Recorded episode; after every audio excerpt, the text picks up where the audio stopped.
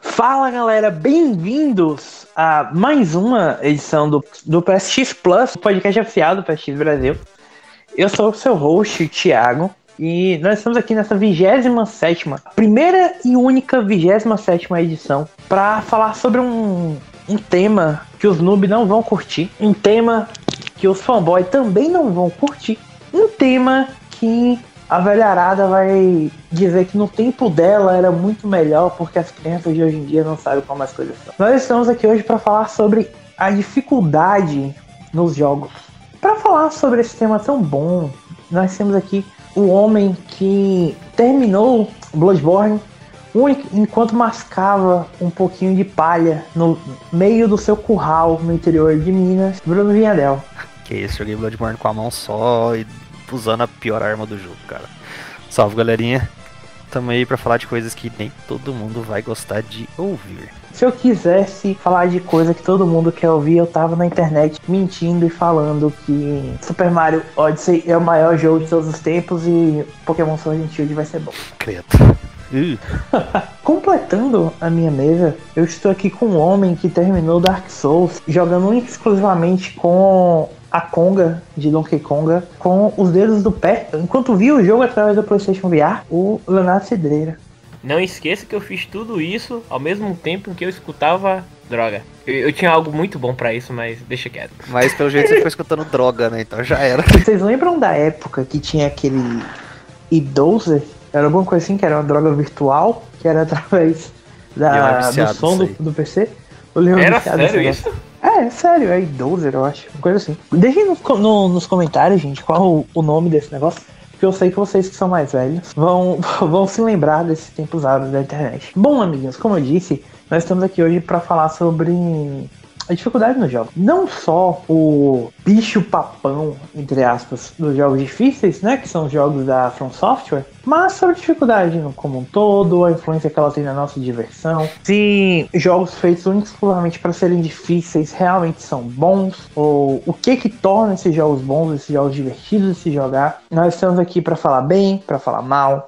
A gente não vai puxar saco de ninguém, até porque eu acho que não tem ninguém aqui que seja fanboy, de nenhuma produtora que se especialize, digamos assim, em, jogos difíceis. Mas o que não é difícil é seguir o PSX Brasil nas nossas redes sociais. Sigam a gente lá no arroba PSX Brasil no Instagram, arroba PS3 Brasil no Twitter, facebook.com barra PS3BR, youtube.com barra Playstation 3 Brasil, ou sigam o podcast no Spotify, no Apple Podcasts, no, no Apple Podcasts, no Google Podcasts, onde quer que vocês ouçam o podcast de vocês. Sigam a nossa playlist também no, no YouTube, enfim. Façam o que vocês acharem melhor para ouvir as nossas aveludadas vozes toda sexta-feira junto com vocês. Eu não sei como é que a pessoa consegue ouvir esse podcast com três gralhas falando sobre videogame. Principalmente a minha voz linda e maravilhosa. De alguma maneira nós temos um público muito fiel que ouve todas as semanas. A gente agradece muito a vocês, a gente ama vocês, tá? Deixem seus comentários. Pede, peçam aquele salve no vídeo do YouTube ou nos comentários do site que na próxima edição do PS Express eu vou citar o nome de todos vocês. Vamos começar a ler o nome da galera que interage, né? E se a galera deixar perguntas, uh, vamos fazer o seguinte: quem deixar perguntas no post desse podcast, próxima edição do PS Express, a gente vai ler, beleza? E nada de falar mal de Kojima, Death Stranding ou Metal Gear. Valeu, falou. Por favor, falem mal disso. Se vocês falarem mal de Kojima Death Stranding, é aí que vocês vão ser lidos mesmo, tá bom? Bruno Vinhadel, você que é um, um gamer raiz, um gamer que manja dos rolês, me conte, qual a sua experiência com os jogos difíceis? Ah, jogos Asterix e Obelix, lembra? Qual? O de Super Nintendo? Isso. O que vai ter, que vai ter até um, um remake pra PS4 agora. Aquilo era muito bom, cara. Puta que pariu. Era muito difícil, muito bom, velho. Ai, ai. Você tinha lá três vidinhas você tinha que atravessar, sei lá, quantas milhões de fases daquele trem. Aquilo, tipo, chances de morrer eram altas e você não. Tipo. Cara, você sabe que dependendo do lugar que você desse a bobeira e perdesse a vida, você fala, ah, fodeu, não vou conseguir chegar tão longe assim. Aquilo era muito bom, cara, entendeu? Era uma dificuldade. Era um negócio, acho que talvez até um pouco. Não sei se exagerado Tipo assim, mais pelo público da época e tal. Talvez para hoje em dia seria uma experiência diferente. Mas era um negócio bacana, entendeu? Um negócio que desafiável. Eu lembro de jogar e fui até tal fase. Putz, parei ali, não, dou, não morri, perdi as vidas, não dou conta demais. Aí eu ia e começava de novo. Eu lembro que quando eu cheguei na fase do Egito lá, sei lá, das pirâmides pela primeira vez, é, seu, sua sensação de, de, de dever de cumprido, de aprendizado, de evolução é muito boa, cara. Cara, é engraçado, você falou, como os jogos licenciados do, daquela geração, Nintendo e Super Nintendo, eles eram exageradamente difíceis. Não sei se você lembra, tipo, que isso era uma coisa bem comum também com os jogos da, da Disney, tipo Aladdin, Rei Leão. Sim, o Rei Leão, puta que pariu, o que, que era o Rei Leão, cara? A segunda fase do Rei Leão é uma fase completamente. É um caos visual tão grande de cor. E aquela música tocando. Mano. Puta que pariu. Mano, aquela fase dos. Aquela segunda fase dos macaquinhos das cabeças de girafa é uma das coisas mais ah, escrotas que eu já vi num jogo de plataforma. Mano, é, é, se, se você passar aquilo ali. Ainda tem uma fucking fase da floresta lá que tem uns tocos de. que fica caindo do, do, do, do, do, do um de uma cachoeira. Mano, aquilo ali é um saco, é um saco tão grande de, de passar, cara. E é uma coisa que eu lembro até do. Tipo assim, eu lembro que o, o próprio jogo do Toy Story, eu não sei se vocês chegaram a jogar o jogo do Toy Story. Sim, sim. sim era chato, era difícil. Era difícil aquela era porra, difícil. cara. Lembra um jogo, eu, eu, lembrei de um jogo agora aqui, que era difícil, mas era difícil porque ele era tipo. Na época tinha muito. Não sei se era, se era bug e tal, ou se era mal programado, sei lá, não era tão aperfeiçoado. Vocês lembram daquele Beethoven que você tinha que ficar carregando uns cachorrinhos e tal? Nossa, e nossa Aquilo era muito difícil, cara. Porque os comandos daquilo eram uma merda gigantesca, cara. Então, tipo, era uma dificuldade muito grande de você passar as fases num, num ritmo aceitável lá que seja. Agora uma coisa que você levantou, Vinhadel, bem interessante, que eu até tava querendo falar sobre isso, só que eu tava aqui pensando, pô, como é que eu vou incluir isso na conversa? Mas é que você falou do glitch, do bug, etc. É bom, seria bom a gente levar em consideração que existem. É, a dificuldade pode ser inserida dentro dos jogos de três formas. A primeira delas seria a dificuldade intencional, por puro game design. O jogo é difícil porque ele tem que ser difícil. Porque e, é... Inclusive, rapidinho, só uma observação que eu acho importante falar, que é uma coisa que é muito natural desses jogos de Nintendo e Super Nintendo, e até um pouco do, do começo do PS1, que é, eram jogos que eram feitos não com o console em mente, eles eram feitos com, com arcade. Então ele, eles não são difíceis porque a intenção era fazer um bom jogo difícil. Eles são difíceis porque a intenção era que você falhasse pra conseguir tirar mais moedas de você, tirar mais Exatamente. É, Cadillac Dinossauro, aqueles. É, Metal Slug. é, House of the Dead, que era aqueles de pistolinha lá. Então, tipo assim, era meio que tendencioso, era um caça-níquel, de certa forma, feito para você perder. De toda forma, é pra você gastar sua fichinha, perder e pegar mais, entendeu? Por exemplo, o The King of Fighters mesmo, o 99. Quando você estava jogando o The King of Fighters e você chegava no time Orochi. É, é, é, é uma curva de dificuldade absurda entre todo o, a CPU lutando com você antes disso e depois disso. Tipo, e o Rugal nem se fala. O Rugal. É, impossível, né? Você não conseguia adivinhar movimento, você não conseguia pegar.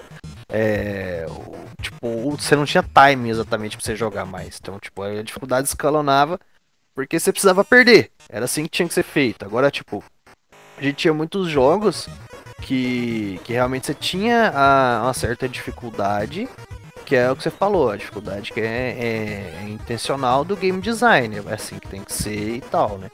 Eu é lembro isso. de jogar muito Asterix, cara. Porque eu falo que, tipo, pra mim foi um dos jogos mais difíceis que eu joguei, porque era o único jogo que me desafiou ao ponto de ficar jogando rejogando rejogando. Até eu conseguir um, tipo, avançar nas fases que eu não ia, sabe? Então, tipo, o jogo tinha dificuldade dele, você tinha que ir aprimorando, você ia decorando as fases, decorando o inimigo, decorando o jeito de fazer.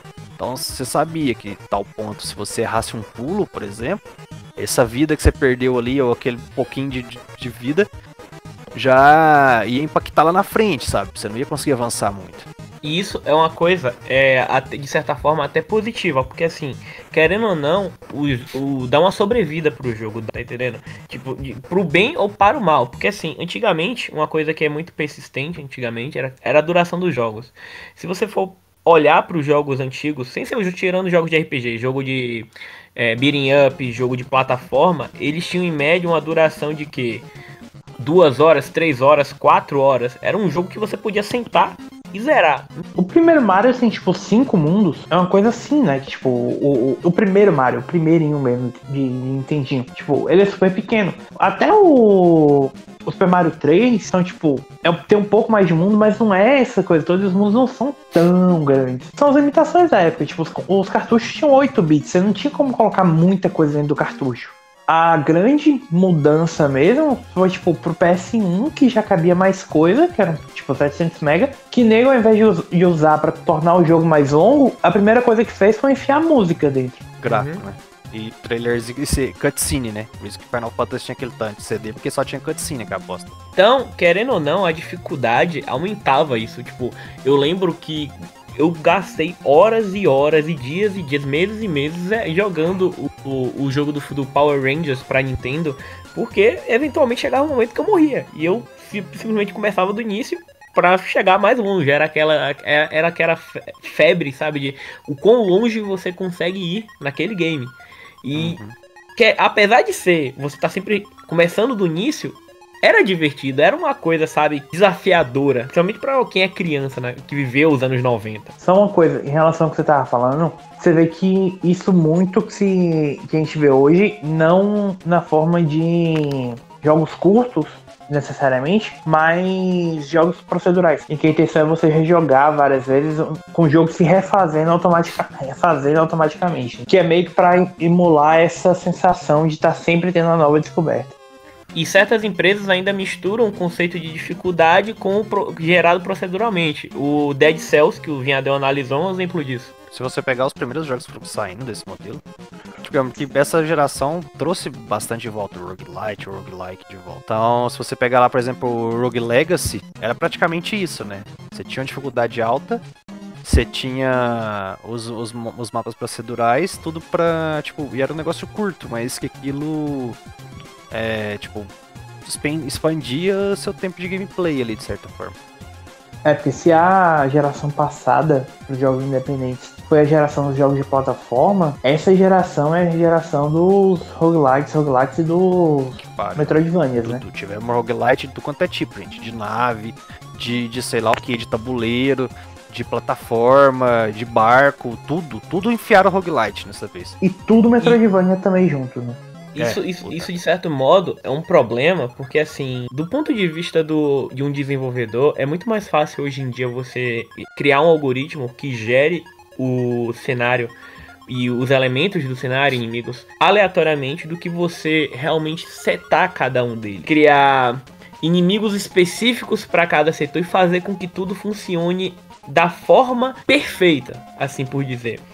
É, com isso, muitos desenvolvedores optaram por ir pro, pro justamente pela questão do, dos jogos proceduralmente. Só ressaltando que a gente não tá falando que fazer as coisas com algoritmo, fazer o jogo procedural, é coisa preguiçosa. A gente entende que existem limitações de orçamento, de tempo, é, de. É isso tudo, né? Mas, é, querendo ou não, tipo, como toda escolha de design, é, independente de qual seja o tipo de jogo, o que, que você esteja querendo fazer, seja jogo fácil, difícil, existem problemas que vão nascer você fazendo tudo proceduralmente ou fazendo as coisas manualmente, construindo cada parte dele, sabe? Assim, são situações diferentes que têm seus prós e contras. Voltando a, ao, ao ponto que eu tava mais que eu citei mais cedo, o segundo ponto de dificuldade que a gente pode citar é com relação aos controles.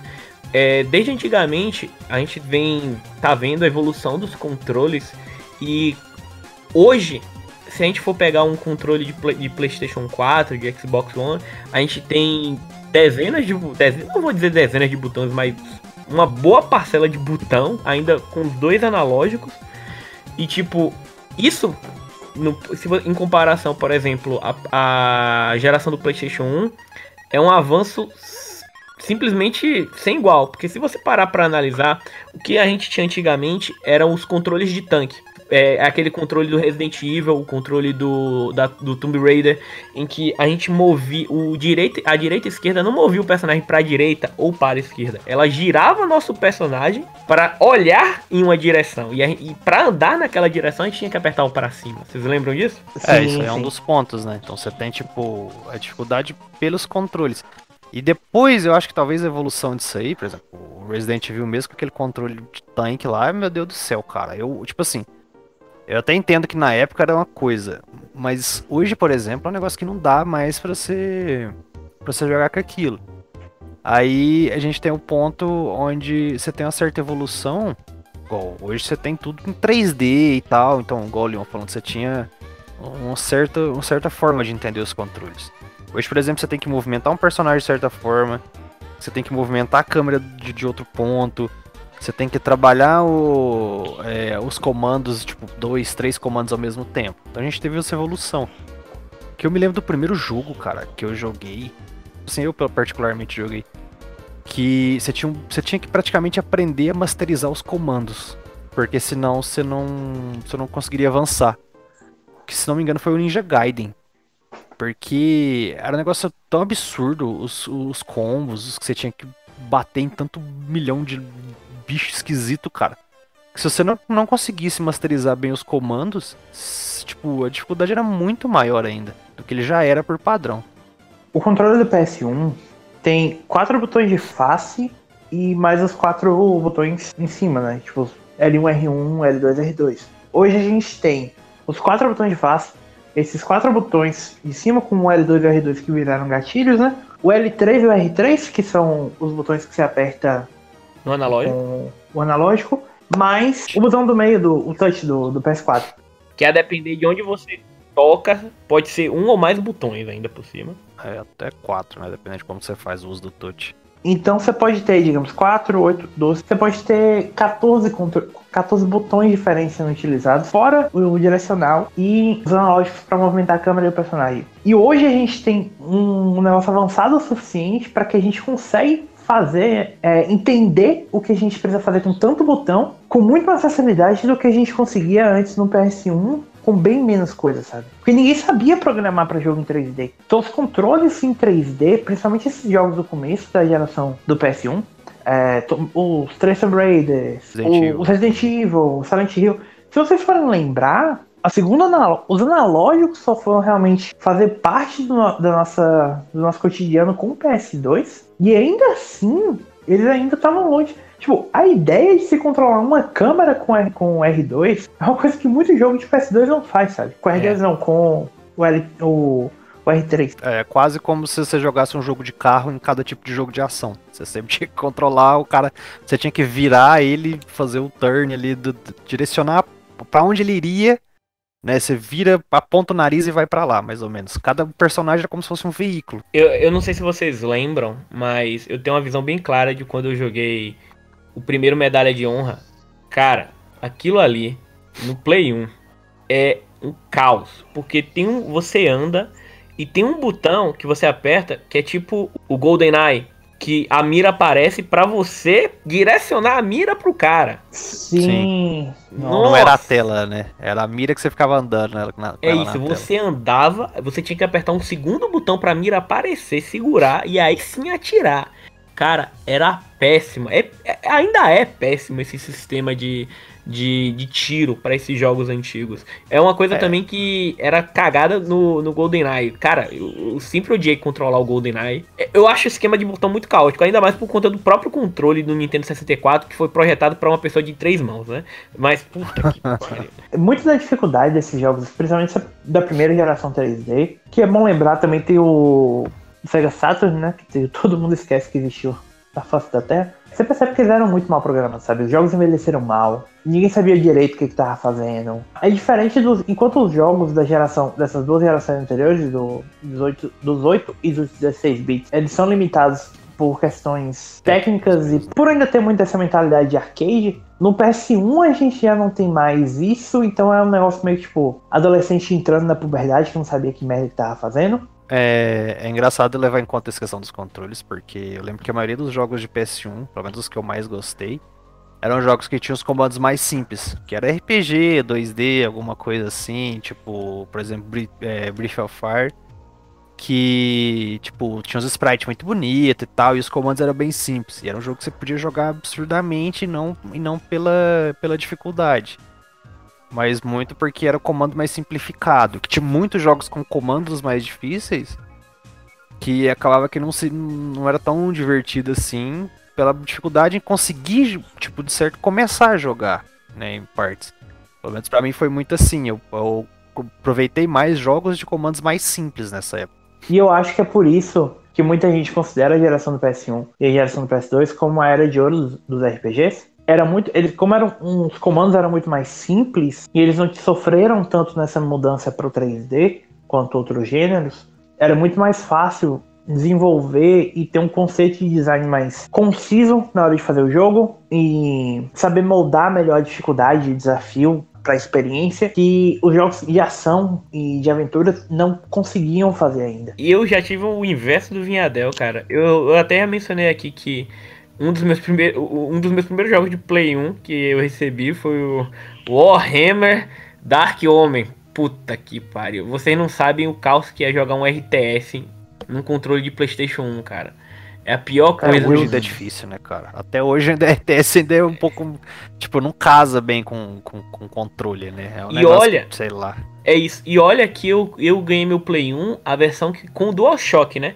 E eu não sei se vocês lembram também, mas tipo, muito jogo teve que passar por relançamento para vir com DualShock version, tipo Resident, é, Resident Evil 1. Evil o é. 2 também, se eu não me engano, passou por isso de, de ser compatível ou não com o DualShock. E assim, eu era muito guri naquela época, eu falava, porra, que merda é DualShock, tá ligado? Tipo, que porra é isso, sabe? Tipo, eu ficava olhando assim para aquele analógico, tipo, o choque, sabe? Tipo, de você ver aquele negócio pela primeira vez e falar, para que serve isso? Sabe, tipo, eu, eu raramente, raramente usei analógico no Play 1. Eu só fui usar analógico mesmo no Play 2. Porque no Play 2, eu não sei se vocês lembram, mas no início de era, muito jogo era obrigatório você usar o analógico. Tipo, não tinha opção de você desabilitar o botãozinho. Vocês era disso? quase o. Sim, eu lembro. O Sysaxis, né? Do, do PS3 no início lá, que todo jogo era obrigatório ter aquilo. É isso, não era. Nossa. Basicamente, tipo, eu lembro que eu peguei o Blood Omen 2 do. do Play 2. E tipo, o impacto. Eu, eu tava querendo literalmente jogar na setinha, só que eu não podia jogar na seta. Eu tinha que jogar no, no, no analógico. E o. A, a, pra minha mente se adaptar aquilo, cara, foi uma era, cara. Foi uma era. É, e... muito pela dificuldade desses comandos, cara. Era que, tipo, não tinha muito o que realmente fazia jus ao uso daquilo tinha função e os caras, tipo, tinha que ter porque tinha que ter. Não porque fazia sentido. Por exemplo, eu lembro de jogar Vigilante 8, cara, Second Offensive lá. Nossa, como eu joguei aquilo. E, tipo, o analógico direito você não controlava a câmera do carro. Né? Tipo, você não usava nada analógico direito. Só que ele tava lá. Então, tipo, você controlava o carro até no analógico esquerdo. E ele não usava para controlar a câmera, igual hoje em dia. Você pode ter a câmera livre com o analógico direito. Naquela época não. Então, tipo, não tinha muita utilidade. A galera não sabia muito o que fazer ainda com esses comandos.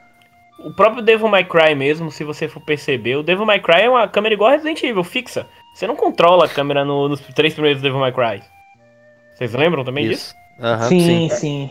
Un... O máximo que você pode fazer é mover o Dante. E isso era um dos motivos também pelo qual o Devil May Cry era tão bom. Porque, tipo, você não precisava mexer câmera. Um dos principais problemas do DMC é justamente, e de muitos outros jogos da era do PS3, é que eles não seguiam esse modelo, era câmera livre. E, tipo, basicamente, algo que era de praxe em todo review de jogo de hack and slash era a câmera é uma merda, a câmera é um lixo. Em todo momento a câmera se perde durante os combos. Mas é, isso aí é um problema que também veio com o tempo, né, cara? Ou seja, à medida é. que tipo, foi simplificando os controles, simplificando assim de certa forma, no, no aprendizado de usar melhor os controles. E é, você acabou tendo que, tipo, criar novas funções, criar outras coisas, por exemplo, movimentação livre de câmera, por exemplo, você começou a ter outros problemas, né? Bug, câmera entre parede, ângulo ruim, essas coisas todas. Tem jogo que até hoje não sabe fazer controle de câmera, sabe? Sim, então. Acabou tendo. criando, tipo, outros problemas de certa forma. Não é que a, o, o, controle é um problema. a dificuldade em controlar bem a câmera, em fazer o bom uso, cria tipo uma certa dificuldade artificial. Por exemplo, quantas vezes você não morreu porque você ficou preso num certo ângulo que você não conseguiu ver alguma coisa que te acertou num jogo aí de ação, por exemplo. Pelo menos isso aconteceu várias vezes comigo, cara. Cara, ainda mais em jogos daquela. Dessas gerações que focavam mais na, na dificuldade.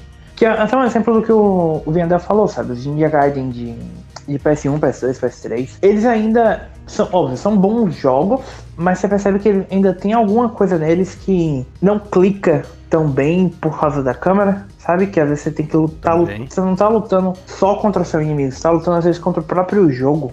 É, eu crio um certo ponto de, de, da, da, daquilo que é dificuldade artificial que eu falei. Que além de, igual envelhecer mal, porque eram funções que não, não, a galera não sabia como usar tão bem. Então, até hoje você tem jogos com problemas de câmera, acho que hoje, principalmente jogos de Adventure por aí, que você quase sempre vê alguma, alguma reclamação desse jeito. Nessa época isso era muito mais comum, cara. Então, Ninja Gaiden já era difícil por natureza. Você estava sempre é, cercado, você estava sempre em inferioridade você sempre dava menos dano, você sempre apanhava mais. E você ainda tinha que lutar contra a câmera ainda no jogo, por exemplo. Eu tinha que aprender a masterizar controle lá, que era um pouco mais, mais complicado. Tipo assim, não é que falando que o jogo é ruim. Porque o jogo é bom e tal. Tem sua dificuldade, tem questão de satisfação, cumprir aquilo. Só que ele tinha certas dificuldades extras que, tipo, que talvez era até desnecessário, que não fazia muito sentido. Bom, por fim, o último ponto que eu queria levantar sobre dificuldade em jogos é, seria a questão da dificuldade, a, a, a, dificuldade quando ela surge no jogo por falha no desenvolvimento, seriam bugs, glitches ou até mesmo é, inimigos desbalanceados, é, coisas que não são tipo, não foram de fato é, testadas pelos desenvolvedores. Estão entendendo? Que é o, o absoluto inverso do que você tava falando sobre decisão consciente de design. É isso. E, o, o, os desenvolvedores ele, é, é, é, quando basicamente o desenvolvedor ele faz o jogo e ele não passa o jogo para uma bateria de testes pra gente, jogadores reais testarem e falarem: não, ó, cara, isso aqui tá muito difícil, o cara nunca vai passar por isso. Então, é, você acaba tendo situações em jogos absurdas de, de, de difícil. Eu, eu, eu, constantemente eu tô pegando os podrão, os podrão da PSN aí para fazer o ponto para fazer troféu, né? E tipo, os desenvolvedores eles ruxam aquilo de uma forma, cara, que tipo, certas coisas são impossíveis por conta de glitch, por conta de bug. É literalmente você tentando fazer uma coisa e o jogo, o jogo não tá lhe impedindo, é, é, é o universo impedindo você de realizar aquilo. Você vai tentar pegar o item e o item não, não, não, não contabiliza. Você vai tentar atacar o inimigo e o dano não registra direito, por falha de programação, por falha de hitbox, por falha de algum detalhe. É, você falando nisso aí, tipo, não é um bug, não é uma falha proposital, assim. Mas não sei se vocês lembram, quando saiu o Serious Sun 3, eu acho que foi isso. Que se você tinha um jogo pirateado, por exemplo, ele soltava um escorpião gigante no meio do mapa Aquele lá, que era invisível. Ah, eu lembro daquilo. Ah, aquilo ali era...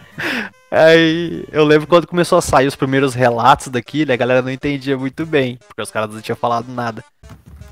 E o cara fala, não, mas é absurdo, o jogo tem uma dificuldade excessiva e tal, o bicho é imortal, eu não sei o que, que eu faço pra matar aquilo e tal. Na verdade, você ia ver, o cara tinha pirateado o jogo, e os caras foram falar, não, você pirateou o jogo, beleza, você vira com o seu problema aí agora, entendeu?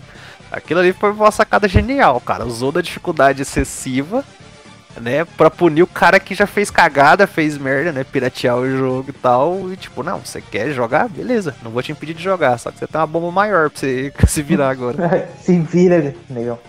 Esse problema com glitches é uma coisa que deveria ter ficado mais no passado. E a gente já tá há duas gerações com consoles conectados à internet em tempo praticamente integral, sabe? Tipo, antigamente você não tinha como fazer patch, sei lá, no Super Nintendo, no PS1, PS2, no Game Boy, no Game Boy Advance e tal. É, eu lembro que assim, tipo, tem jogo, quando o jogo tinha algum bug muito fodido, tipo, você tinha que mandar seu disco ou seu cartucho pra, o seu memory card pra, pra Sony, pra Nintendo, pra eles poderem consertar. E hoje não, e hoje é só prepara o patch, manda pra certificação e bota pra baixar, sabe? Tipo, a gente sabe que tem patch às vezes que é gigantesco porque ele precisa substituir uma parte do jogo com completamente para poder resolver um problema Ou às vezes é tipo, um patch tem tipo 10 megabytes, 30 megabytes. Que é só um ajustezinho que resolve tudo. Ainda tem jogo completamente quebrado, até no lançamento, sabe? É, é, é, é foda. Eu entendo, por exemplo, um jogo como God of War, ou Horizon, ou Days Gone, que são jogos enormes, eles vão sair com, com, com problemas, sabe? Porque, sei lá, GTA, é, Red Dead Redemption 2, é praticamente impossível em QA você conseguir testar cada milímetro daquele jogo e simular toda e qualquer situação e decisão que um jogador, que milhões de jogadores vão fazer quando eles tiverem o jogo em mãos, sabe? Tipo, você realmente não tem como prever tudo. Mas hoje você tem como consertar. E ter jogo que ainda não faz isso me deixa realmente fudido da cabeça. A gente tem ambientes aí hoje em dia, tipo, a gente entende esses jogos, realmente eu acho que é totalmente compreensível. Horizon, God of War, é, Red Dead Redemption, Jogos, principalmente jogos de mundo aberto, com a massa de dados gigante e tal. A gente também entra em outros casos, né? É, valor de produção, né? Quanto que os caras têm de investimento e tal, tamanho do estúdio, todas essas coisas. Então, você sabe que esses jogos, querendo ou não, por mais. Independente da quantidade de grana que os caras vão ter para fazer isso aí, dependendo do tamanho de pessoa, mão de obra, os jogos vão ter algum tipo de bug, cara. É, tipo, imagina você construindo um negócio sozinho, sei lá, um barco gigante. Uma hora ou outra você vai achar um buraco errado, um prego mal batido, um negócio assim, cara. Entendeu? Não tem como. Agora, você pega, tipo, alguns jogos aí, sei lá, coisas simples, e às vezes você começa a ver uns bugs muito doidos, que tipo, praticamente interfere a sua experiência e tal, um negócio mais. Principalmente questão. altera a sua dificuldade de alguma forma. Sabe? Tem muito bug que, que vira uma, uma dificuldade além do que aquela programada, cara.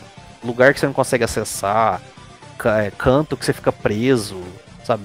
Inimigo desbalanceado. Você tem demais ainda em um jogo grande, de certa forma.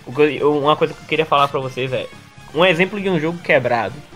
E não, não, venham, não venham me dizer que aquele jogo foi projetado para ser daquele jeito, porque não foi. Eu fui uma das poucas pessoas que teve a tristeza de jogar o primeiro Shadow of the Beast. Você já ouviu falar desse jogo? Infelizmente, eu já ouvi falar. O Shadow of the Beast ele foi lançado pro Amiga. Ele é um jogo que você controla um, um, um alien de tanga com golpes de karatê.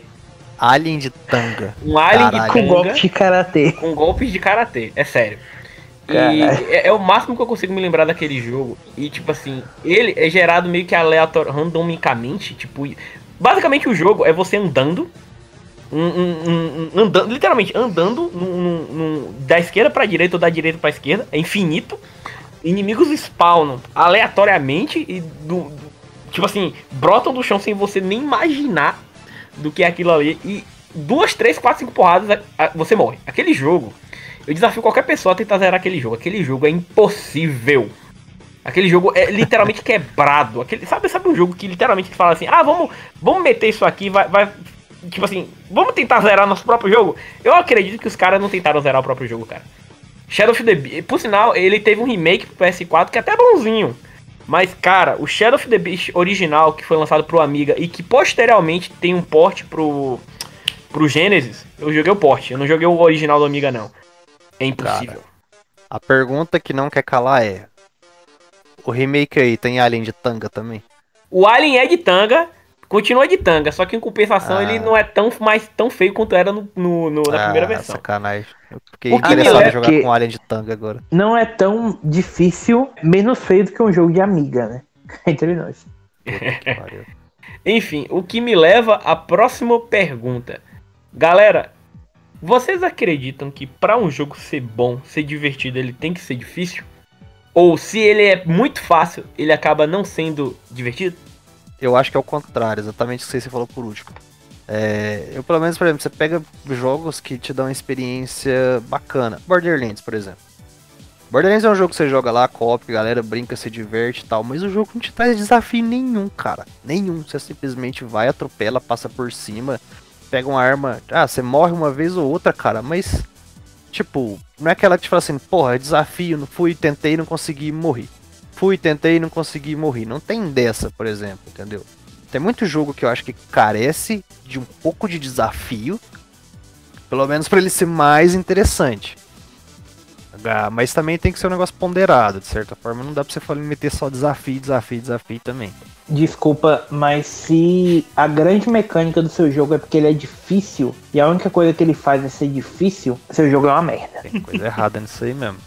Não, tipo, desculpa, mas se a única sim, coisa que o jogo tem é, ah, você vai ter que ficar dando parry ou esquiva igual um covarde, porque o jogo vai te punir desnecessariamente por um erro, tipo, cara, desculpa, mas o jogo é ruim sabe? É, é, é uma decisão ruim de design. É, agora nós vamos chegar à, à parte onde as pessoas não vão gostar, né? Então vamos começar a falar Exatamente. de jogos que as pessoas idolatram. Mamilos. Mamilos. Caralho, fala mamilos, eu só lembro do, do Batman lá, do cara com a armadura de mamilos, velho. Puta. O cara, eu também. Ai, ai. Mas sim, qual, complementando o que o Thiago tá falando, a gente vai chegar num ponto Onde aqui a gente fala do que a galera idolatra aí, né? Vamos lá, From Software. Vamos falar dos seus. Como é que é? Soulsborne Kiro agora, né? So, é, Soulsborne. Seu estilo Soulsborne Kiro. É porque é um gênero. É porque é um gênero agora, gente. O que eu quero dizer basicamente é o seguinte: a dificuldade pode ser uma, um pilar central do game design? Pode. Tipo, Monster Hunter. A dificuldade e o desafio de derrotar os monstros é, uma, é um dos pilares principais da, do jogo. Só que ele te dá opções para resolver as situações, sabe? Tipo, a sua opção não é só rodar até as costas, dar um hit nas costas, depois repetir esse mesmo, sabe? Essa mesma dancinha ridícula o tempo todo, que tipo, que todo Dark Souls Demon Souls faz.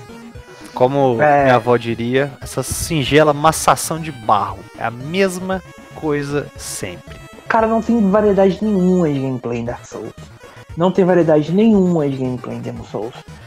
É exatamente isso que torna Bloodborne infinitamente superior aos outros, porque ele tem variedade de gameplay. Ele te dá opções para resolver situações de formas distintas, sabe? Tipo, ele não te coloca na posição de, de uma criatura super frágil e incapaz de lidar com desafios. Mesmo, não importa o quão forte você fique, o jogo é desenhado para que você se sinta uma merda Tipo, isso, desculpa, mas isso não é uma, uma decisão de design que eu acho interessante, que eu acho boa. É, eu vou até só colocar um ponto, já que o Thiago puxou isso. É, eu gosto de pensar, é, eu gosto menos de ver o seguinte. Eu já comecei, joguei o Demon Souls, joguei pra caramba. Muito bom o jogo, beleza.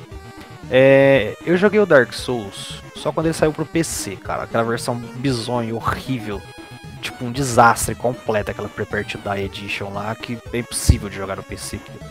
Daí o nome. Então, é, eu pulei o tanto Dark Souls 2 e o 3, não tive o menor saco para jogar, fui jogar o Bloodborne. E depois eu fui jogar o, o Sekiro. De todos eles, cara, indiscutivelmente para mim o Bloodborne é o melhor. Tipo, tem o desafio, tem a forma, tipo, aberta de como você quer enfrentar qualquer coisa. É, ah, o jogo ele te força a atacar mais. De certa forma, sim. Ele vai te forçar a atacar um pouco mais. Só que você tem que ser agressivo no jogo, mas não quer dizer que ele vai, tipo, você vai jogar só assim. Se você for agressivo, agressivo sem parar, você vai se foder, cara. Não tem dessa. Então ele te dá mais ou menos as formas diferentes de jogar. O Demon Souls, Dark Souls, é... eles te dão uma forma ampla no sentido de você construir o seu personagem da forma como você joga. Por exemplo, você vai lá e constrói um, um, um mage lá. Todo mundo jogou Demon Souls, Dark Souls de mage. Por quê? Porque era um jeito mais fácil de terminar o jogo. Ficava de longe jogando magia e tal. Ele, ele faz um, uma certa forma que, à medida que ele te dá, na mesma proporção, é, opção de você criar build, montar as coisas, tipo, montar status lá, né?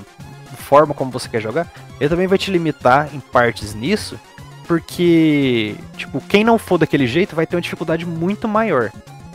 Então, eu Era praticamente não, é, não gosto tanto do Dark Souls por causa disso, do Demon Souls, porque mesmo que ele te dando essa opção de build e tal, vai chegar um ponto onde você vai estar limitado aquilo. Ou seja, eu, eu lembro que eu comecei a jogar o Demon Souls de Wanderer. Então, tipo, eu era um cara mais rápido com um facão. Beleza. Cara, quando eu cheguei no Flame Lunker, foi um inferno, cara. Porque, tipo, nada do que eu fazia eu tinha vantagem sobre ele, sabe? Nada.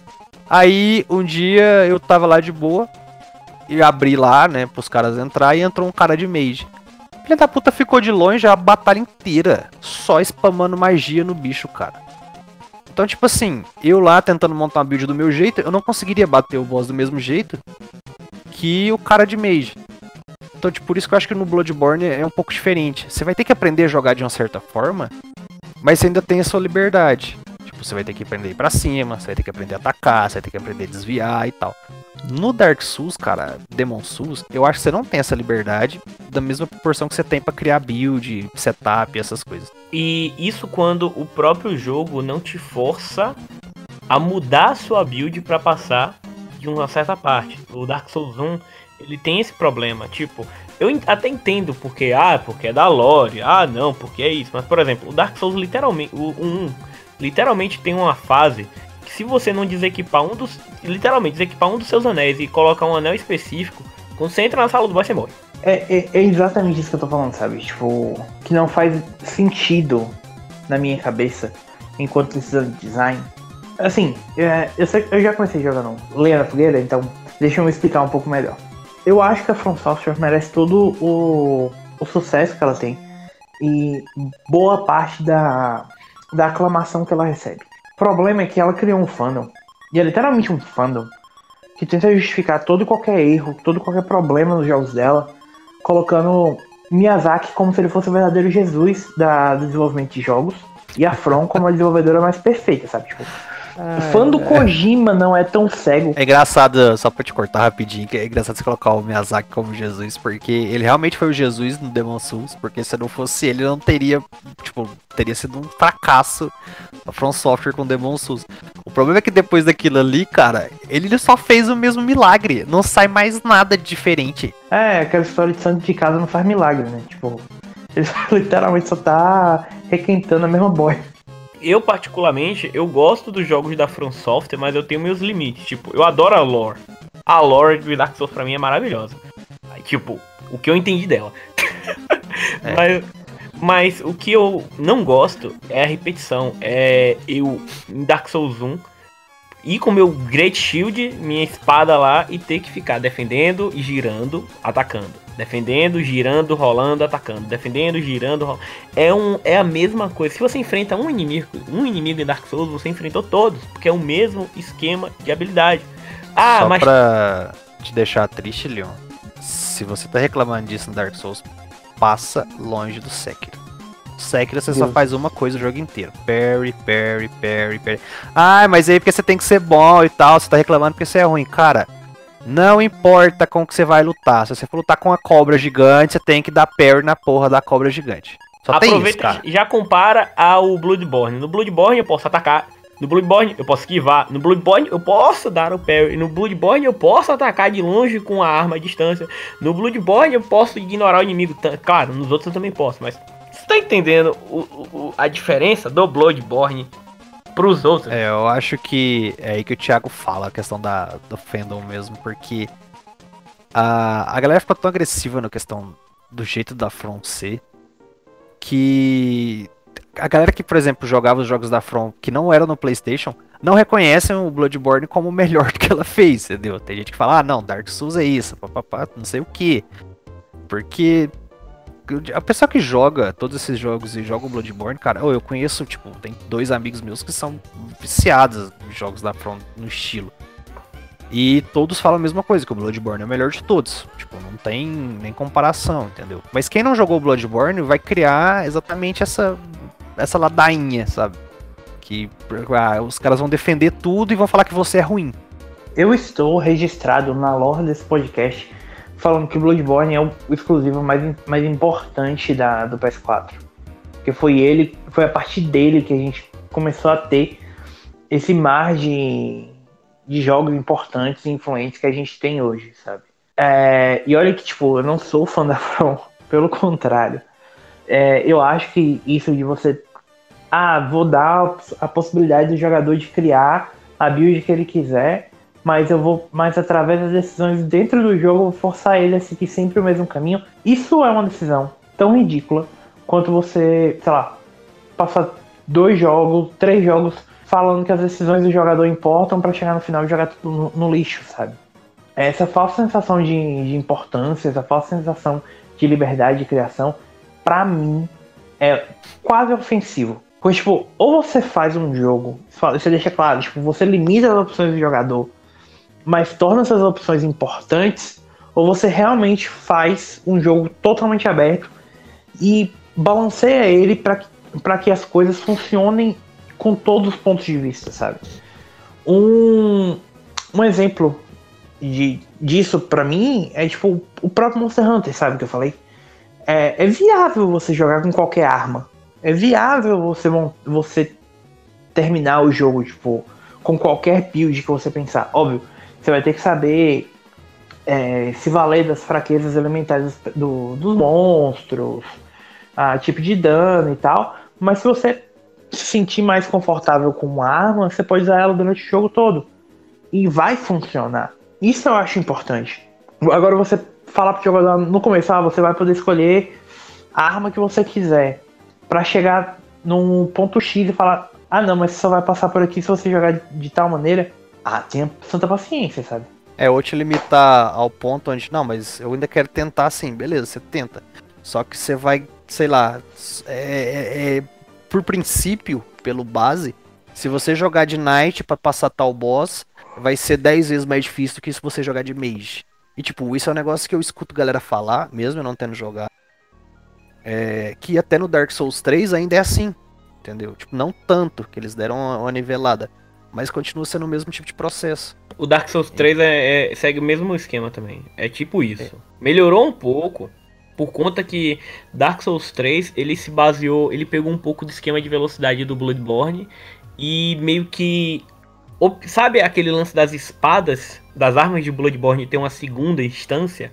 O Dark Souls 3, ele tem é. tipo isso. Cada arma agora... Weapons, né? Cada arma você modifica a forma como É isso. Cada arma tem uma habilidade própria agora no jogo, que aumenta mais a variação, só que ainda assim o core do jogo é o mesmo.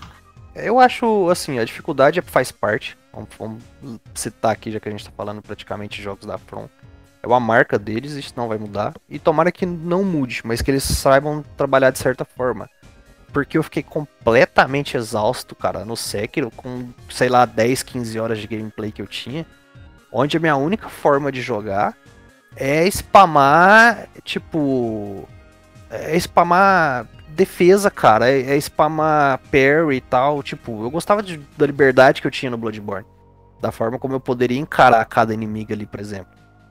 Tipo, teve muito inimigo lá que eu preferia só jogar com o parry. Tem muito que eu queria fazer só desviando. Ah, mas é porque o jogo é mais punitivo. Ah, o Sekiro você tem que não tem mais frame invencível, que a galera ficava usando isso. Cara, eu acho a pior desculpa do mundo você falar um negócio desse. Porque quanto mais coisa você tira, mais você limita a ser de, um, uma certa forma só, de um único ponto de ação ali, mais ou menos. Então, o Bloodborne não é unanimidade por um motivo só, entendeu? Quando um dos poucos pontos positivos que você tem é ah, mas não tem mais frame invencível, talvez você esteja se pegando a coisa pequena demais para justificar uma coisa, sabe? E novamente, tipo, a, não é, eu não tenho nada contra a From. Eu acho que ela um, faz um trabalho maravilhoso. O melhor exemplo do quão bem ela faz o que ela se propõe a fazer é você olhar para coisas como Lords of the Fallen e o primeiro The Surge, sabe? Tipo, Sim, chupado, né? São... Completamente copiado na cara dura. E claramente inferiores, sabe? Mas se ela faz uma coisa bem, você tem que torcer e esperar para que ela melhore, sabe? Você não pode querer que ela fique estagnada fazendo a mesma coisa. E não são mini melhorias que vão mudar. Ela precisa. São evoluções de verdade que precisam acontecer com o tempo. Uma outra coisa que eu queria comentar, uma, uma outra coisa que eu queria falar é que é algo que eu gostaria que quase todo jogo tivesse e que eu acho que é o futuro, assim. Porque assim, hoje em dia, quando a gente pega um jogo, a gente tem sempre aquele básico.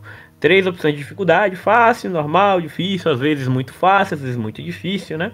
Liberado logo, logo de cara para você pegar eu acho isso um conceito interessante para quem vai pegar o jogo, porque assim, até nivela, ah, Uma criança, pá, que não tem muito contato, vai jogar no fácil. Uma pessoa que já é mais vidada em jogos de FPS vai jogar mais no difícil, etc. Mas uma coisa que eu queria que todo jogo tivesse era dificuldade dinâmica. Tipo o Resident Evil 4.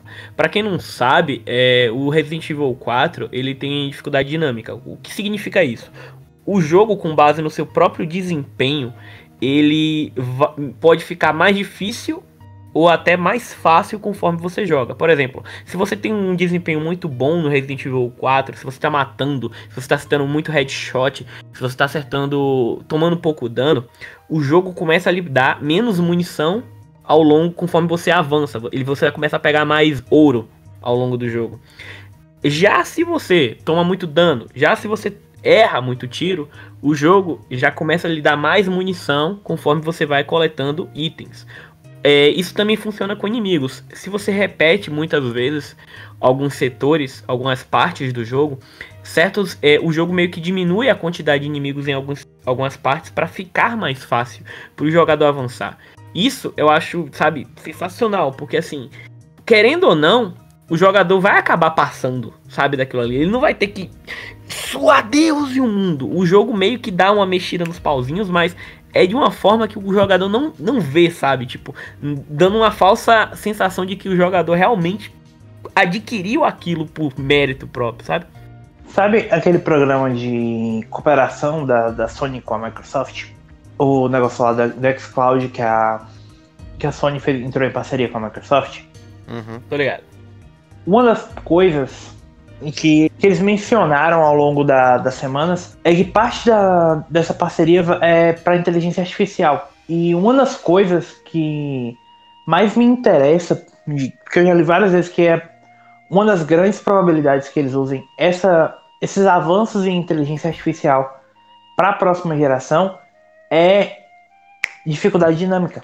É justamente tornar os inimigos mais adaptáveis à forma como você joga sabe? Ah, digamos, tipo, eu e o Vinhadel, nós jogamos de formas completamente diferentes Destiny. Tipo, enquanto eu vou mais pra frente, tipo, o Vinhadel é mais cauteloso, ele vai, tipo, andando mais é, protegido por barreiras e por aí vai. A intenção, ah, eu imagino que, que um dos objetivos que eles querem com a inteligência artificial é que, pra mim, mais inimigos venham pelas minhas costas, tentem me acertar tentem explorar mais minhas vulnerabilidades. Enquanto pro Vinhadel, tipo, talvez eles tentem se valer mais de stealth para tentar pegar por um ponto onde ele não tá. Eu acho que a gente vai ver muito mais essa dificuldade dinâmica na próxima geração. Porque é o próximo grande passo, sabe? Esse valer de inteligência artificial, na capacidade de processamento para tornar as experiências mais personalizadas para cada jogador.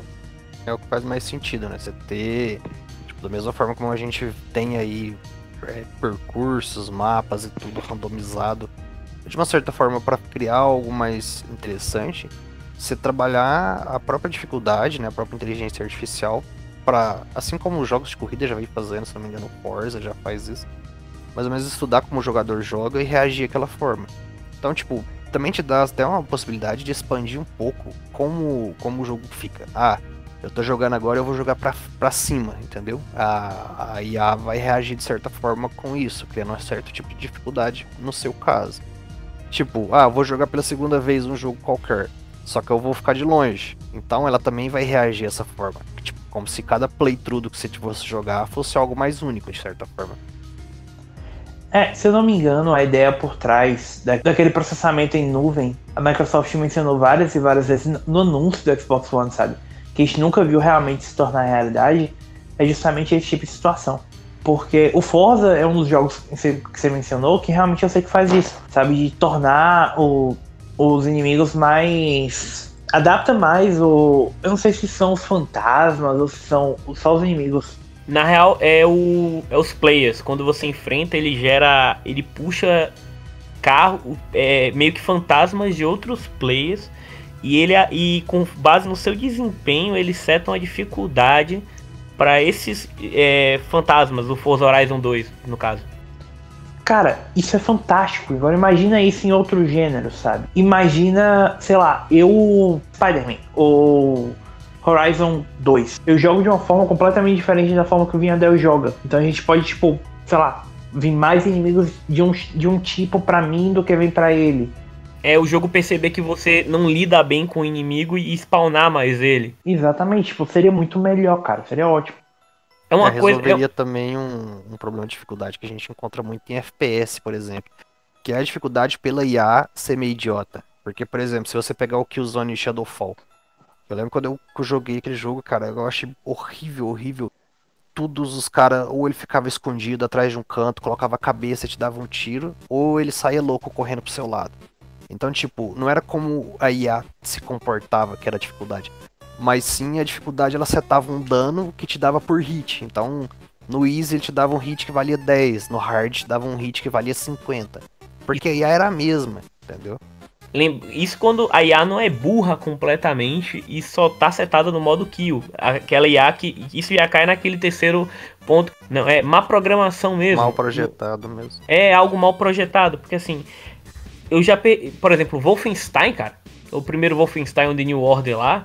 Cara, você atira, o inimigo fica lá parado, ele tá atirando em você, você é a dificuldade que for, ele não corre, ele não se esconde, ele, ele simplesmente olha para você e atira em você, ligado no modo kill, kill mesmo. E eu acredito que a maior parte dos shooters é assim, é raro você encontrar um shooter que o inimigo é inteligente. Eu, se eu não me engano, o Vanquish, o cara se esconde, o cara tenta lhe flanquear. O Vanquish é hard por causa disso, sabe? Porque a IA, ela não deixa você você brincar, fazer o que você quiser. A IA do Vanquish é muito esperta, cara. Eu no... acho que em jogos FPS é quase sempre que você vai encontrar jogos com, com a dificuldade elevada muito mais por, por hit do que pela qualidade da IA. Se você pegar, por exemplo, o Black do PS2, que era um jogo que para muitos ainda é considerado um dos melhores FPS, a forma como a IA trabalha, como ela tipo, tipo, tenta esconder os corredores, porque não é um jogo de flanco, é um jogo de corredores. Então como eles trabalham corredor, proteção e tal, é, ainda é melhor do que muitos jogos se você for ver hoje é em FPS. Um dos meus problemas com os jogos do Kojima é isso também, porque assim, eu, eu normalmente quando pego um título novo, eu normalmente pego normal. Mas não dá pra fazer isso com os jogos do Kojima, porque se eu for pegar no normal, o. A IA é muito burra. Os caras são muito cegos, sabe? Do tipo. É, é, aquele. É aquele. Eu mato um cara do lado e o cara literalmente não escuta. Porque no normal o, a audição do cara é cortada 70%. Sabe? Cara, isso é uma coisa de dificuldade que é tão simples, sabe? Porque é só, tipo, faz o jogo normal, sabe? Eu, eu, se os inimigos se comportarem como pessoas de verdade, já ajuda muito. Já ajuda muito. Uma coisa que eu odeio em jogos de stealth, a maior parte de hoje em dia é que você vai lá, mata um, o cara, tem, aí tem uma parcela, tem o jogo de stealth se pode se comportar de duas formas. Você mata um cara, o parceiro dele tá lá, ele vê que o cara sumiu e fala: "Ué, cadê o cara que tá aqui?"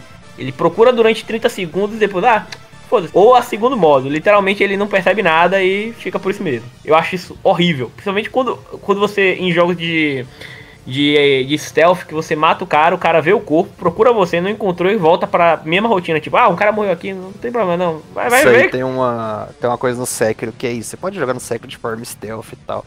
Então você vai, pega um cara lá e tal, e o cara acha o corpo. E eles todos vão ficar em alerta. Tá, tipo, o cara vai dar uma roletadinha ali e tal, beleza. Até certo ponto que eles todos vão ficar em alerta e não vão voltar mais pra rotina dele lá padrão. O problema é que é o seguinte, cara. Você é um você tá numa área de certa forma ampla, com mato tal, lugar pra você esconder. E, tipo, cara, a inteligência é tão burra que é como, tipo assim, ah, tem um mato ali, eu vou ali sozinho investigar aquilo ali. Qual que é a chance do inimigo achar um player lá e ele, tipo, te dar um, um golpe stealth, sabe? É muito marcado essa questão do, da dificuldade em stealth. Fica tudo muito padrão, fica meio bobo até. Porque todo, todos, todos os movimentos ficam previsíveis dessa forma. Até Assassin's Creed, sabe? Tipo, o, o stealth em Assassin's Creed até hoje é uma bosta, porque, tipo, é exatamente isso que o Leon tá falando. Eu me acostumei e eu gosto da, da, da série, mas, cara, isso é um problema, sabe? Tipo, quebra a imersão. Porque vira só uma série de. Ah, eu vou chamar esse inimigo, esse inimigo vai vir aqui, eu vou matar ele, eu vou chamar outro inimigo, ele vai vir aqui, matar. Tipo, às vezes você não precisa nem sair do lugar, sabe? É isso, é o player se aproveitando de um exploit do jogo, Sim. tipo, de uma. Um... Ele, ele, ele não tá conquistando aquilo porque ele é foda. Ele viu um padrão que ele pode conseguir e ele repete esse padrão até ele completar a fase, o objetivo. Ele não literalmente procura o melhor caminho nem nada. Ele simplesmente tá lá, falha, falha, falha. Aí no momento ele acha, opa, peraí, se eu chamar esse cara aqui, e se eu chamar aquele outro cara aqui também, eu posso começar a pilhar corpo aqui sem parar. E o jogador faz isso. O problema é que no Assassin's Creed isso não é nem exploit, sabe? É o próprio desenho do jogo que é pra que é feito para que você faça isso. O jogo te incentiva a fazer isso, né? Tem um objetivo, entra naquele acampamento e mate tantos stealth lá, por exemplo, como objetivo secundário. É, tipo, basicamente. Ou, ou, então, tipo, até a posição como você começa a missão, às vezes já, já, tipo, você já começa num ponto em que você tá vendo exatamente qual é o padrão que cada inimigo vai, vai seguir, sabe? Justamente para saber né, como você vai. É, exatamente para você ler o script e montar na sua cabeça como é que você vai fazer. Eu não, eu não lembro, cara. Não sei se vocês conseguem me ajudar. Tem um jogo que você ficava assoviando pros caras aí na sua direção. Qual que era? Não sei se vocês. Dava de tem, tem um monte. O Assassin's Creed tem um, mano. O, o Assassin's Creed né? faz isso até hoje. O... Ainda tem, né? Eu não, não me recordo, tem, cara. Tem. Eu sei que você ia, marcava um canto, assoviava. O cara ia, você pulava a cerca e pegava ele por trás. Tu não lembra do, das pedras infinitas do Far Cry 3, não? Ah, não. Isso até, até hoje no 5 é a mesma coisa. Não mudou nada, entendeu? Então, tipo assim, é, o próprio Battlefield, eu acho que não é nem as pedras, por exemplo, se você pegar o Battlefield 1 e 5, tipo, no 5 tem essa função, mas ele nunca te explica durante a campanha. Que ele joga a. O, a cápsula vazia de bala, certo? É, você deu o tiro e você sobra a cápsula, então ele joga ela como chamariz. O problema é que aquilo é infinito, cara. Você fica jogando aquele tanto de cápsula infinitamente. E, tipo, você pode ficar atraindo o cara para fora de rota e tal. E é, chega a ser estúpido como a IA, por exemplo, não tem nada que faz ela perceber que é um negócio que força. Tipo, se eu tô andando e eu começo a ouvir mesmo o mesmo barulho, eu sei que tem alguma coisa errada, não é um, um, um som aleatório. E outra é o cara que tem um arsenal de cápsula nas costas, porque não faz o menor sentido, entendeu? Pro, pro ponto. Ele tem mais cápsula do que bala. Praticamente, cara. Esse é o que eu chamo de botão do Help Me Please, eu sou ruim em jogos de stealth. Porque, tipo assim, é, eu... é, é, é, o jogador não ser capaz de ver os padrões e ele seguir o, o, o, fluxo do furtivamente. Aí eles pegam e colocam, ah, vamos colocar esse botão aqui, ó, só para ele arrumar uma pedra para forçar um, um, inimigo a sair de seu padrão e lá. Isso é basicamente você tomar a rota mais fácil. The Last of Us, por exemplo, faz isso de uma forma, de uma forma muito mais bonita, que é ele coloca próprios no cenário, limitados, para você fazer isso. Você faz, Sim. Pode fazer, mas é limitado. Você não vai ficar se aproveitando disso pro Pelo menos você não fica spamando, né? Você não fica spamando aquela função, aquele ícone lá sem, sem tipo, sem fim. O, eu acho que a gente tá falando essa questão de, de como essa questão das, da nuvem, processamento e tal pode ajudar. E acho que os dois jogos, os dois estilos, pelo menos, que mais precisam de ajuda com IA, até para aperfeiçoamento da dificuldade, são os FPS e os jogos stealth, cara, que, tipo, são aqueles que mais ficam na cara o quanto a IA, tipo, é porca e eles precisam criar dificuldade por, por hit mark, por exemplo, para que, ah, você vai jogar no hardcore do Uncharted, por exemplo, é, um tiro lá com a P45 vai arrancar 50, mas se você jogar no Easy, ela arranca 1. Então, tipo, a IA mesmo não é a IA que eleva, são só os hitmark lá que elevam pontuação. Isso é porco, isso é um serviço extremamente porco, sabe?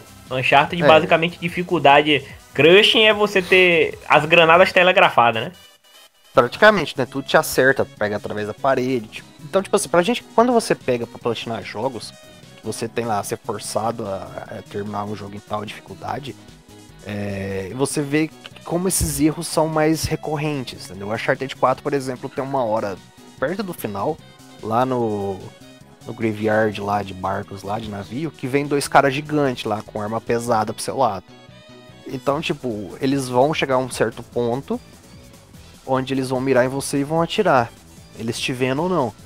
É, tipo, eu lembro que quando eu fui fazer isso do Crushing, eu vi que eles sempre paravam no mesmo lugar. Então eu ia, me usava de chamariz, eles paravam e spamava granada no mesmo lugar. Porque a IA não tem um. Tipo, ela não tem um caminho que ela. Ela rotas diferentes que ela alterna, entendeu? Tipo, ah, vai um pela esquerda, um pela direita, vai os dois por um mesmo lado, vai um cobrindo a retaguarda. É sempre o mesmo caminho scriptado. E a dificuldade ali no caso, no caso o crush mais elevado, não é que ela vai alterar a forma como ela ataca, é só a pontuação de dano que é maior. São esses números vazios e aleatórios de Tipo, ah, eu vou só pegar esse número que tava no 50, tipo, no, no médio, e vou elevar ao máximo só para ficar, tipo, uma dificuldade vazia para forçar o jogador a dar os pulos dele para spamar X ou Y ou Z para terminar isso aqui que ele terminaria normalmente. Tipo, não é, é uma dificuldade que não é difícil, sabe? Tipo, só é maçante. E quando você adiciona troféu de dificuldade junto no, no pacote, ou troféu tipo, ah, termine o jogo X sem morrer, na dificuldade X. Cara, isso é tipo tão preguiçoso, tão, tão, tão, tão, tão, tão preguiçoso. Parece que, tipo, coisa de gente que não tem ideia do que quer fazer com o próprio jogo, sabe? Tipo assim, vamos só enumerar, sei lá, talvez pra gente encerrar aqui, mas. É... Fala aí, Thiago, um jogo onde você viu que a dificuldade ou a falta dela, ou de alguma forma algo relacionado a isso, tem atrapalhado. Nossa, eu tava pensando. eu achei que você ia falar que tem ajudado na hora que. Quebrou completamente. Mas pode ser também, às vezes uma ajudou e, tipo, dá um diferencial maior. Um jogo que eu acho que a dificuldade ajuda. Na verdade, dois jogos que eu acho que a dificuldade ajuda, tá? Não só não. Dois. Monster Hunter, como eu falei. E, e esses jogos de caça em geral, tipo. É Monster Hunter, God Eater, Uh, a dificuldade ajuda muito a, a forma como eles funcionam, porque não é uma dificuldade extremamente punitiva, sabe? É uma dificuldade justa, digamos assim, porque o jogo acaba entregando a experiência que você está procurando nele acaba sendo entregue através dessa dificuldade. E o outro exemplo que, que eu ia dar, e que é um exemplo que, você, que eu sei que vocês vão, vão concordar comigo, é em jogos de estratégia como XCOM, em que a dificuldade muitas vezes é mais sobre pensar em como você vai agir do que um, um nível de acerto exagerado para os inimigos ou dano a menos que você vai causar quando deveria causar. É só porque ele realmente te força a pensar mais do que você já pensa e você já pensa muito no, nos outros, na, nas dificuldades normais, sabe? E você, meu amigo Leão? Eu vou falar de um jogo que eu analisei e que eu acredito que ele tenha feito um bom uso da dinâmica de dificuldade dele, que é o Hollow Knight. O Hollow Knight, ele é um clone, é... ele é um clone dessa leva de Soulsborne aí, né? Dos últimos anos.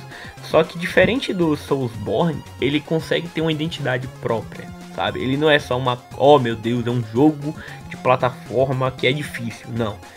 Ele é um jogo que é genuinamente, digamos assim, gratificante. Por quê? Ele não, se, ele não é um jogo que é difícil desde o início. Ele é um jogo que é progressivamente se torna, que se torna mais complexo.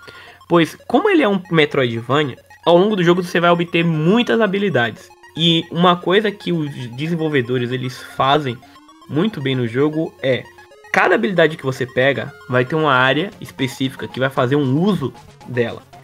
E para você explorar 100% dessa área, você vai ter que ter dominado completamente aquela habilidade, sabe? Aquela técnica. Por exemplo, pulo duplo com com pulo na parede e dash. Vai ter uma vai ter vai vai ter partes que obriga, é, não vão ser obrigatórias para você completar o jogo, naqueles locais, mas se você quiser ficar mais forte, obter 100%, você vai ter que passar por essas partes difíceis, entre aspas. E com isso, o jogador ganha mais técnica. Ele, ao invés de ser punido apenas com, olha, olha só, tá vendo aqui, essa parte é muito difícil. Nós estamos colocando essa parte ultra difícil para fuder você, não. E tudo em Hollow Knight é colocado para ensinar técnicas ao jogador para é, lidar melhor com os inimigos, com os bosses. Chega o jogo ele ensina tantas técnicas diferentes, tantas combinações de habilidades diferentes, que, chega, que para quem consegue masterizar todas elas, literalmente não consegue tomar um hit, sabe?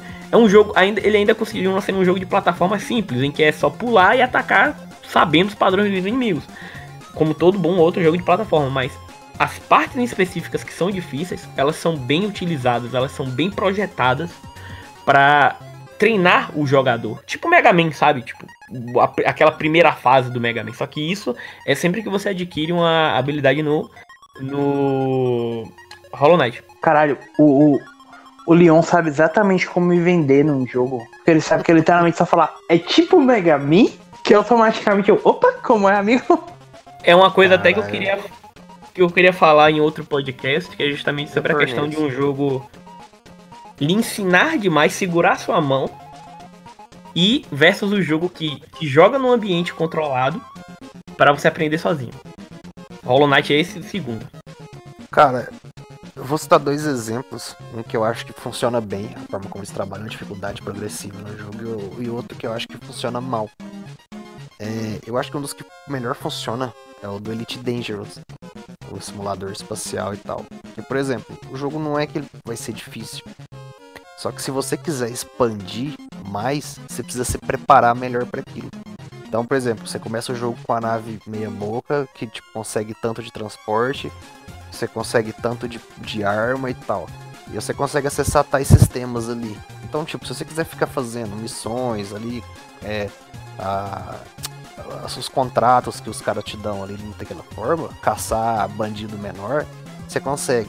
Só que, por exemplo, se você quiser explorar a galáxia e, tipo, sei lá, chegar perto do Sol, por exemplo, você tem que se preparar muito melhor. Então, cada ponto que você vai, escalando um pouco aquilo que você pode fazer.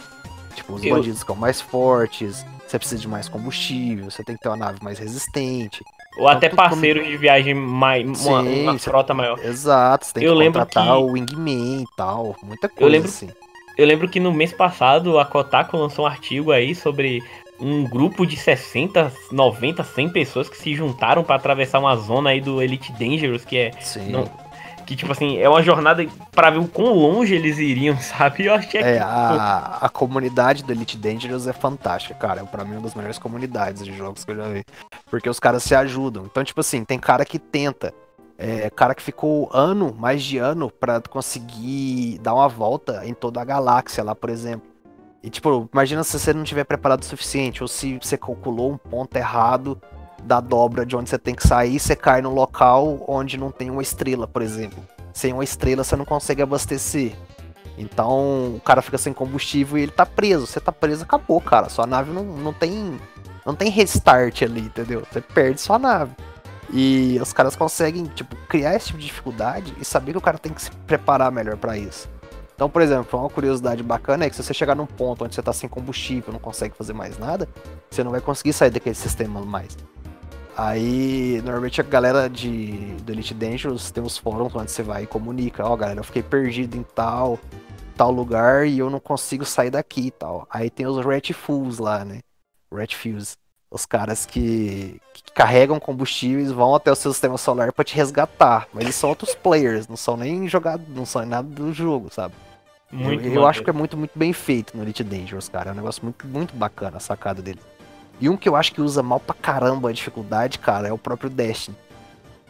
Porque os desafios do jogo. Não poderia ser um podcast do PSX Brasil sem o Vinhadel falando mal de Destiny, cara. Lógico, cara. Não tem como. Porque pensa o seguinte: você tem um jogo onde o endgame de qualquer live service ou MMO, o que você quiser, é você se desafiar a conseguir coisas melhores em atividades mais difíceis.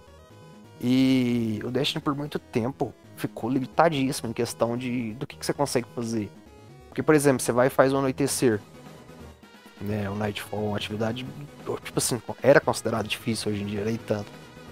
É, a questão era só como ele te limitava a fazer aquilo, entendeu? Era uma atividade repetida, só que você teria que obrigatoriamente fazer de uma forma diferente.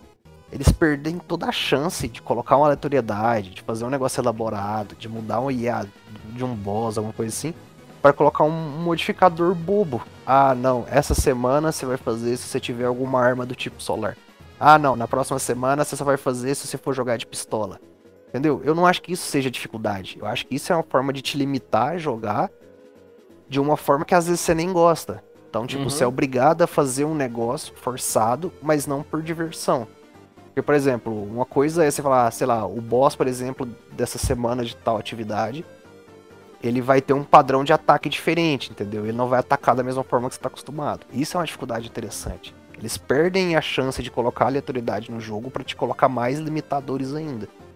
Entendeu? Então eu acho que isso é bem negativo no jogo onde você tem que ficar procurando atividade melhor de endgame para fazer.